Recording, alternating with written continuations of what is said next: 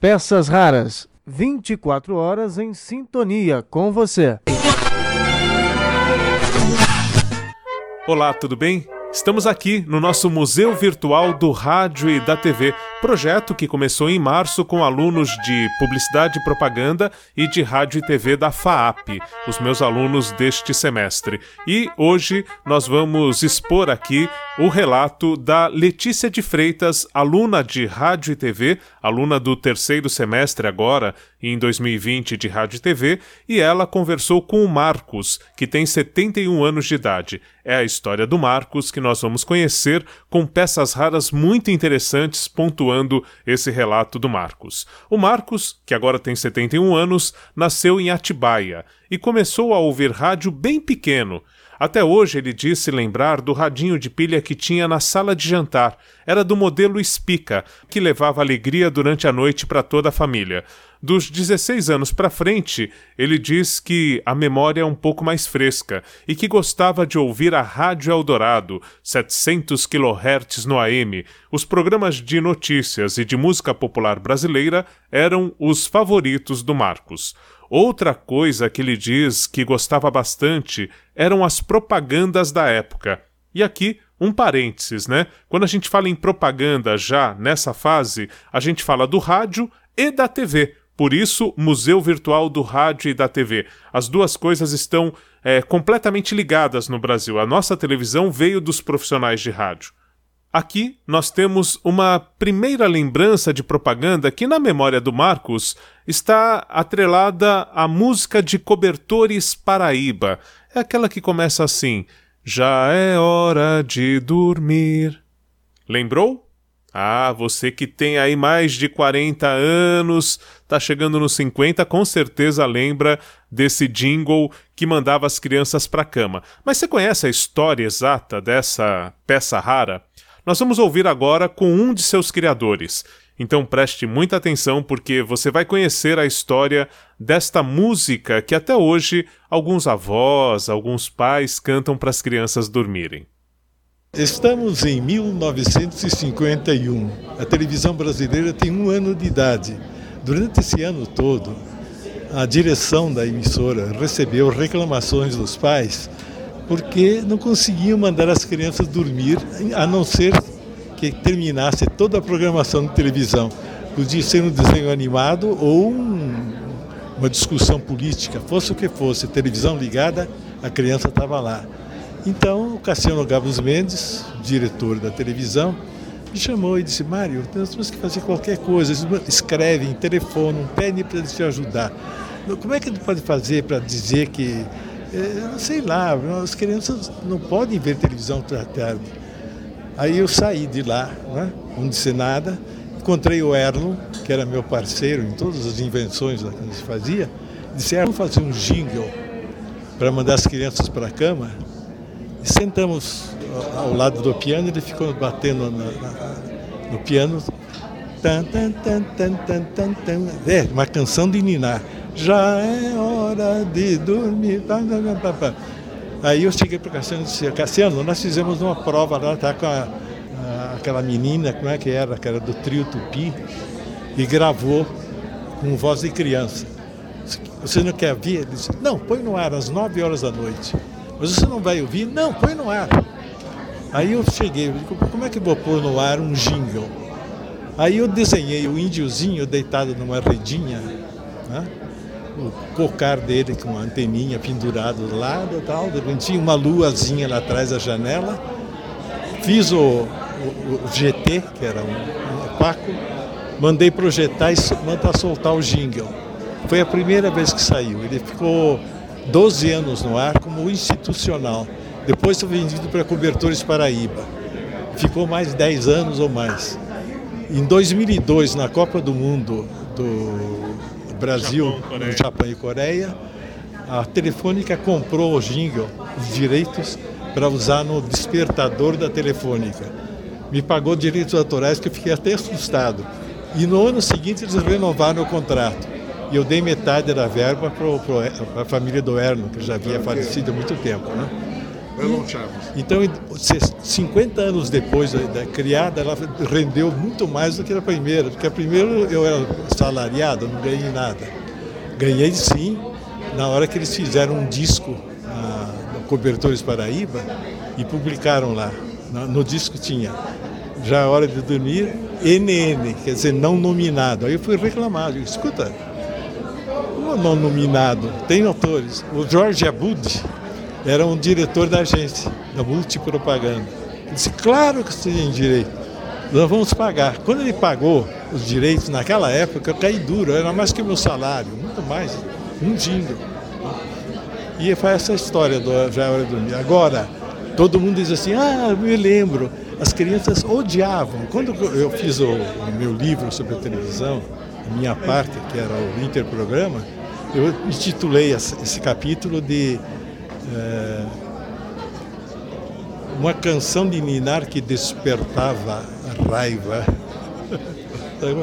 Porque as crianças detestavam, elas ouviam a música e ficavam, não, mãe, não, pai, não quero. É aquele sentimento Mas de amor e ódio é. que tem com Agora, o Vambora da Jovem Pan, o, o, o, Eu soube depois que dire, um dos diretores da Telefônica estava com aquela música na cabeça desde criancinha.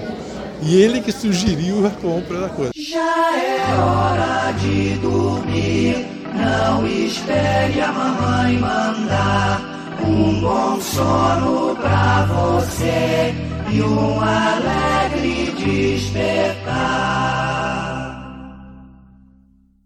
Outra propaganda que marcou bastante a infância do Marcos, que hoje está com 71 anos de idade, dizia assim: tosse, bronquite e rouquidão Xarope São João. E nós encontramos no YouTube o professor João Paulo de Oliveira. Ele tem um canal no YouTube bastante interessante, com relatos de histórias que marcaram também a infância dele. E o João Paulo de Oliveira conta aqui, reproduz mais do que contar, né? Esse comercial de Xarope São João. Vamos acompanhar. Luzes, câmeras, ação! No meu tempo de petis, tinha um reclame radiofônico do Xarope São João que começava assim.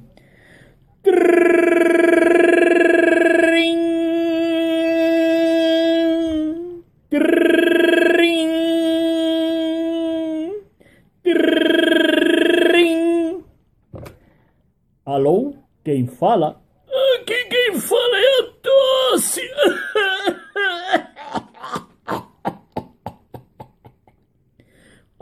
A senhora, dona Tosse? Aqui quem fala é o xarope São João. Alô? Pronto! Fugiu, hein? É sempre assim. Para tosse, bronquite ou rouquidão, tome xarope São João. Essa é a proposta do nosso Museu Virtual do Rádio e da TV. Entre uma história e outra, a gente expõe aqui peças raras, em áudio, em vídeo, que fazem a gente voltar no tempo, mesmo que não tenha vivido aquela época. Bom, voltando à história do Marcos, de todas as horas que ele usou para ouvir rádio, o momento mais emocionante dessa história da parceria dele com o meio de comunicação foi a Copa de 1958 na Suécia. Ele não tem nenhum jogo assim especificamente na memória, mas lembra exatamente, segundo o relato a Letícia de Freitas, a sensação de aumentar o volume toda vez que ouvia um gol. Achados do Espaço. Dia 29 de junho de 1958. Domingo, dia de São Pedro. Frente a frente em Estocolmo, Brasil e Suécia. O Brasil inteiro parou para ouvir a irradiação da cadeia verde e amarela comandada pela Bandeirantes. Um misto de medo e confiança, recordando 1950, envolvia a torcida brasileira.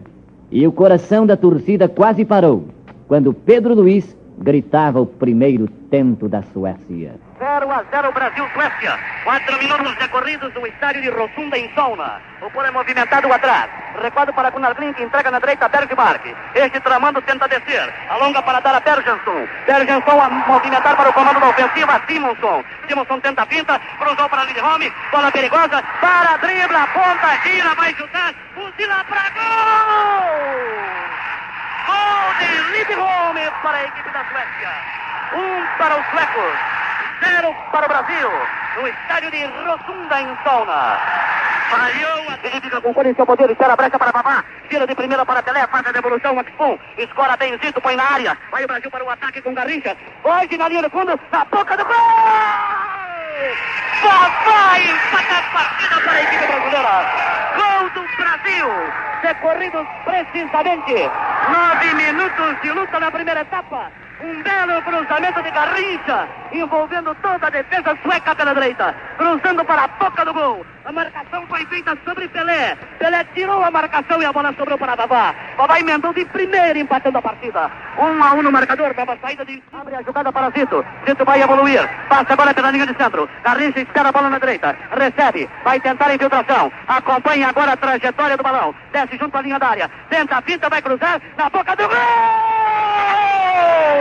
Gol de Vavá para o Brasil. Desempatada a partida no estádio de Sauna. Garrincha espetacular. Foi sobre Axum, foi sobre Farley. Driblou ambos. Foi na linha de fundo. Cruzou para a boca do gol. Entrou Vavá fulminando desempatada a peleja.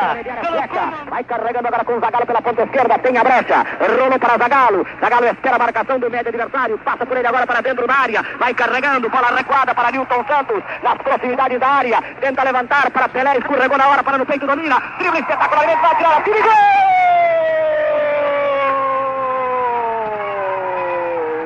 Magistral gol de Pelé! Dentro da área! Dominou o adversário! Puxou a bola! Tornou a driblar! Mandou para o fundo da cidadela contrária! Um gol de Copa do Mundo de Pelé! Ataca o Brasil para conseguir! Tem fundo para o arco, livre para Zagalo, nele na área seca! Entra Zagalo, prepara-se para a esquerda, vai tirar! Tira gol!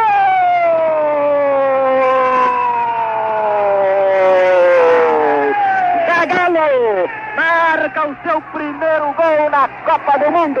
É o zagueiro de espera, o zagueiro stopper do time sueco. Gustafsson para Gunnar Grin, para Lindholm. Lindholm a Gunnar Grin. Gunnar Grin repete a tabela para o seu meio esquerda, Lindholm. Aproxima-se do arco, pôs a brecha para o seu centroavante, sai Gilmar. Gol da Suécia. Clamoroso impedimento sueco. Clamoroso impedimento sueco que o árbitro não marca. Segundo gol da Fica na esquerda agora com Orlando. Orlando para Pelé. Pelé domina no peito de calcanhar para Zagalo. Zagalo prepara-se, tem Pelé. Levantou, Pelé entrou de cabeça para o arco e gol! Pelé! Com uma cabeçada extraordinária, marca o quinto gol do Brasil. Brasil campeão mundial de futebol. Dois gols de Babá dois gols de Pelé, um gol de Zagalo. Terminada a partida. Depois da vitória, o Grande Prêmio. Mário Moraes interrompia o seu comentário para anunciar a mais rica frase do futebol brasileiro. Bellini, capitão do Brasil, recebia a Copa do Mundo capitão da seleção do Brasil, recebe neste instante a Coupe Gilles René, aplaudido por 53 mil pessoas no estádio de Estocolmo.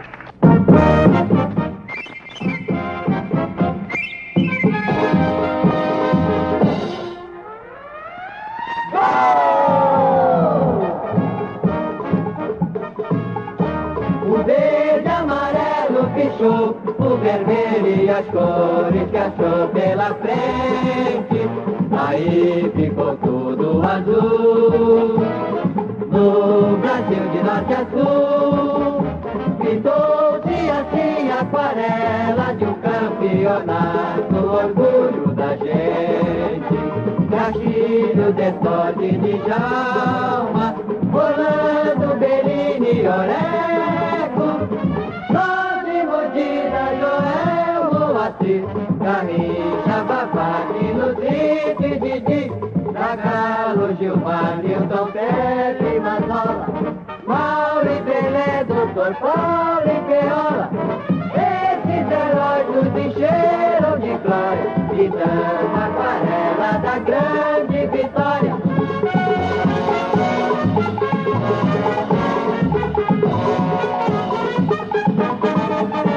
O verde, amarelo, pichou, o vermelho cores que achou pela frente, aí ficou tudo azul. No Brasil de norte a sul, pintou-se assim aquarela de um campeonato, o orgulho da gente.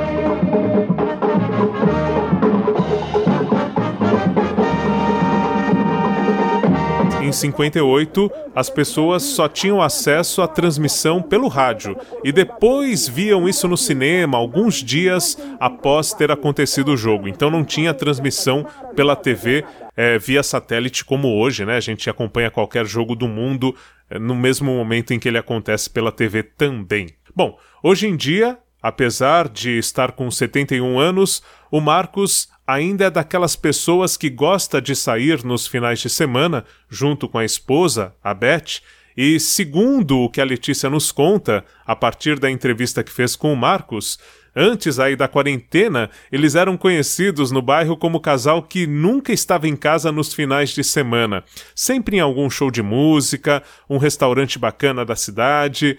Os dois, como amantes de rádio, né, a Beth e o Marcos, é, sempre gostam de ouvir músicas pela Jovem Pan quando estão no carro. Então, hoje, eles ouvem muito as músicas, a seleção musical da Jovem Pan quando estão no carro e saem para é, um restaurante, um evento, uma festa, né? É, coisas que nesse momento eles estão privados de fazer, mas que logo mais é, poderão voltar. Enquanto isso, estão aqui acompanhando as exposições do nosso Museu Virtual do Rádio e da TV. Bom, é, como foi mencionada a esposa do Marcos, a Beth, o Marcos diz que apesar de ele mesmo nunca ter tido nenhum contato com uma figura do rádio, a Beth era até que conhecida nesse ramo da comunicação.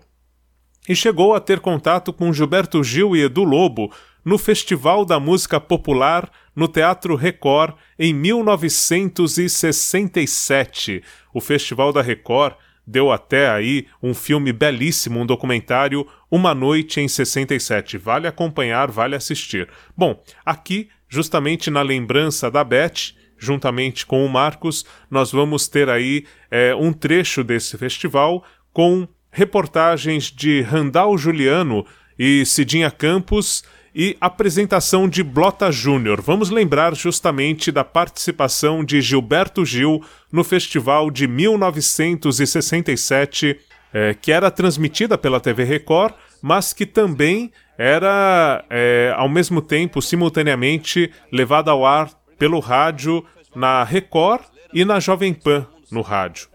E aqui a gente faz mais uma vez aquela observação por que, que a gente fala de museu virtual do rádio e da TV.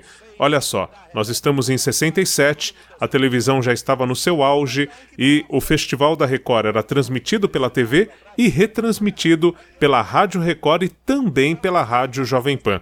Então, nós vamos acompanhar um momento dessa transmissão com Randall Juliano e Cidinha Campos como repórteres entrevistando Gilberto Gil e Caetano Veloso, lá na noite de 67 famosa, que virou até filme, tem um documentário fantástico chamado Uma Noite em 67, vale a pena você procurar também. E depois, o apresentador do festival, que era o Blota Júnior, anunciando Domingo no Parque, é, executada pelo Gilberto Gil. Vamos relembrar desse grande momento do rádio e da televisão em 1967. Ouvintes da Rádio Record, ouvintes da Jovem Pan e os telespectadores do Canal 7, suas palavras assim nesse entreato. Eu sei não, acho que a coisa tá boa, né? Tá, tá um quente, fogo danado, tá, não tá? Eu tava observando o júri, tá Cirinha. Tá um fogo danado, porque eu observei um rapaz, vaiou 11 músicas. Depois eu observei que seis músicas tiveram o coro de Já Ganhou. Quer dizer, o júri tá descabelado, tá pior que o Veloso, assim, o júri, viu? Você declarou uma vez que não fosse a sua música e a do Veloso, a do Veloso seria a vencedora. Eu achava. Agora, tirando a sua, tirando o Veloso, entre as outras, quais que, qual é que você acha que, mere, que ganharia? Eu colocaria o Ponteiro. Né? Ponteiro é do Lobo. E Veloso, tirando a do Gil, qual é que você classificaria? Ah, eu tendo muito para Roda Viva, sabe? A Roda Viva. Muito, mas, uh, o ponteio eu acho muito bonito, é. muito bonito, mas a Roda Viva me comove mais. É, eu acho, eu também, eu, eu, sou da opinião do Caetano que Roda Viva é inclusive a música mais comovente do festival. Eu acho. Acho assim a melhor coisa do Chico. Realmente acho a melhor Você acha a Roda Viva superior a Quem Te Viu, Quem Te Vê, do Chico Buarque? Eu acho. Acho mesmo. Que eu vi muita gente dizer se o Chico não tivesse escrito quem te viu, não tivesse divulgado quem te viu, quem te vê, já teria ganho o festival, é verdade? Não sei, a, a, o Quem Te Viu, Quem Te Vê pode ser uma música de penetração maior diante do público e tal, mas eu acho como obra, inclusive que retrata de repente o amadurecimento de um autor, Roda Viva é realmente o grande passo de Chico Buarque. É assim a primeira música de colocação total do Chico, tá entendendo? Uma colocação de crítica ao mundo, de autocrítica em relação a esse mundo. Quer dizer, é uma música mais totalizante de Chico como homem, autor, compositor, pessoa participante no mundo moderno. Tá? Eu acho mais isso. Aqui está, senhoras e senhores, um homem tranquilo, Gilberto Gil.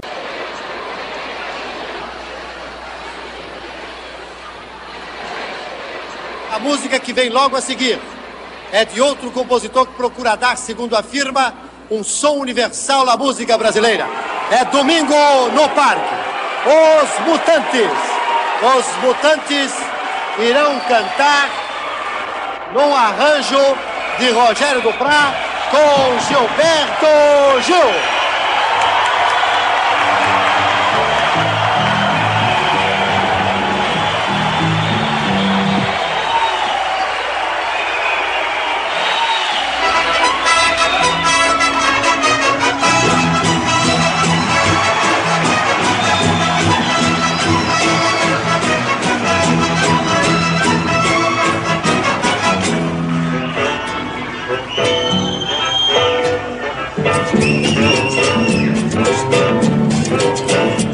Brincadeira, Rei José, o rei da confusão, Rei João, um trabalhava na feira, Rei José, outro na construção, Rei João.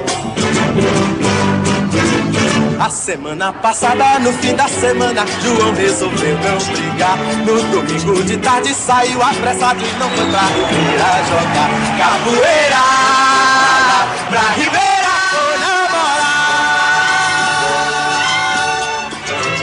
O José, como sempre, no fim da semana, guardou a barraca e subiu. Foi fazer no domingo um passeio no parque, lá perto da boca do rio. Foi no parque que ele avistou Juliana. Foi que ele viu Juliana na roda com João. Uma rosa e um sorvete na mão. Juliana, seu sonho, uma ilusão. Juliana e o amigo João. O espinho da rosa feriu Zé. E o sorvete gelou seu coração. O sorvete e a rosa, oi José. A rosa e o sorvete, Ô José, oi dançando no peito. ô José, Do José brincalhão. ô José, O sorvete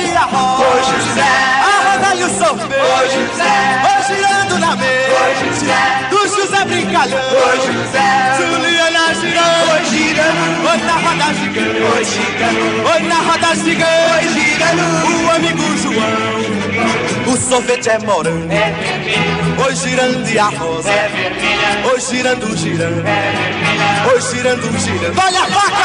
Olha o sangue na mão. Rei José, Juliana no chão. Rei José, Outro corpo caído. Rei José, Seu amigo João. Amanhã não tem feira, não tem mais construção, não tem mais brincadeira, não tem mais confusão.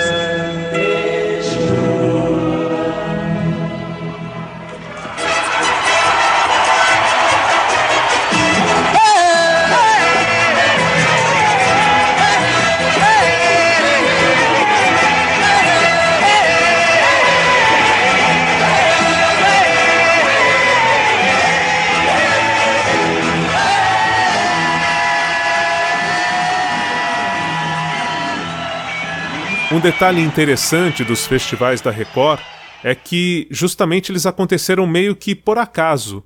Houve um incêndio, a Record ficou sem estúdios para produzir os seus programas e aí resolveu é, levar para o teatro todas as suas atrações. E foi o grande momento da emissora. Curiosamente, o festival aconteceu, assim como outros programas de música da Jovem Guarda, da Bossa Nova. É, tudo isso aconteceu meio que por acaso, graças ou em decorrência, né? Graças não, mas em decorrência desse incêndio que acabou forçando a Record a encontrar uma saída e foi justamente levar a sua programação para que acontecesse ao vivo em teatro. Bom, e terminando o relato do Marcos, ele diz que ainda hoje a relação dele com o rádio continua. Ele ouve muita música, gosta de acompanhar as notícias pelo rádio, até mais do que pela televisão, e divide momentos com a família e com a esposa.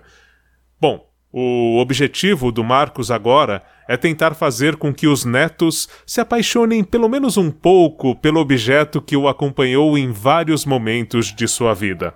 E nós estamos aqui no Museu Virtual do Rádio e da TV justamente para fazer essa relação entre gerações e trazer histórias como essa que mostram a força do rádio. Com mais esse relato, nós vamos terminando aqui um episódio, o quinto episódio do nosso Museu Virtual do Rádio e da TV. Lembrando que outras histórias estão em Museu Virtual do Rádio e da TV.blogspot.com eu conto com a sua presença no nosso museu virtual.